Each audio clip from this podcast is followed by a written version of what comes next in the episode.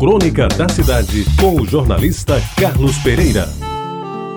Muito bom dia, amigos ouvintes da Rádio Tabajara. Pelo que eu consta da minha lembrança, a bodega do meu pai não vendia remédios. Aliás, naquele tempo, até os chamados cachetes só eram vendidos na farmácia. Mesmo assim, o representante do remédio, que era feito à base do óleo de capivara, todo final de ano deixava lá, na venda, alguns exemplares do disputado Almanac Capivarol, publicação que era lida por todas as famílias do bairro. Seu Benedito, meu pai, fazia a distribuição dos poucos exemplares que lhe cabiam, guardando uns três ou quatro para consumo interno e para consulta daqueles fregueses que eram mais assíduos à mercearia.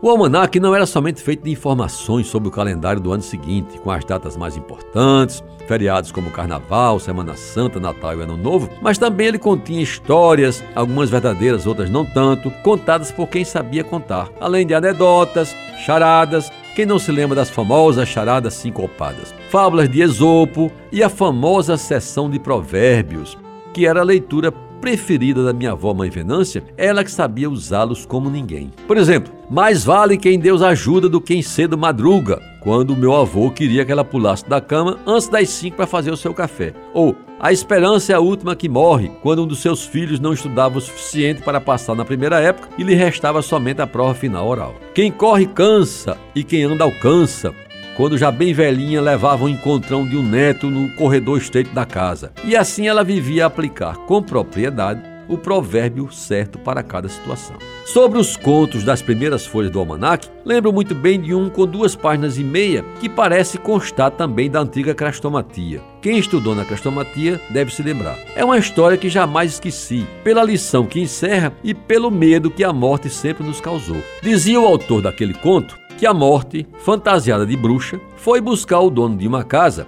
cuja passagem para outra vida estava marcada para aquela data inapelavelmente. Ele, avisado, ninguém sabe como, da visita inesperada e indesejável da morte, resolveu tentar enganá-la e, para tanto, deu folga ao criado negro que mantinha em casa e tomou-lhe o lugar. Pintou-se de preto com muito carvão, botou vestes maltrapilhas e de sandálias rotas ficou à espera da visitante. Quando a morte chegou e perguntou pelo dono da casa, o criado, entre aspas, lhe informou que o seu patrão tinha viajado e não sabia para onde nem quando voltaria. Ao ouvir a informação, a morte, disposta a cumprir sua missão, disse-lhe em voz cavernosa: Chega a me dar arrepios quando eu lembro desse conto. Não tem problema. Como ele não está, eu vou levar você. E assim cumpriu-se a profecia de que do destino e da morte ninguém foge. Repetia minha avó, relendo o almanac capivarol, de preferência na sessão de provérbios. Muito obrigado a todos, um bom fim de semana e até a próxima segunda-feira.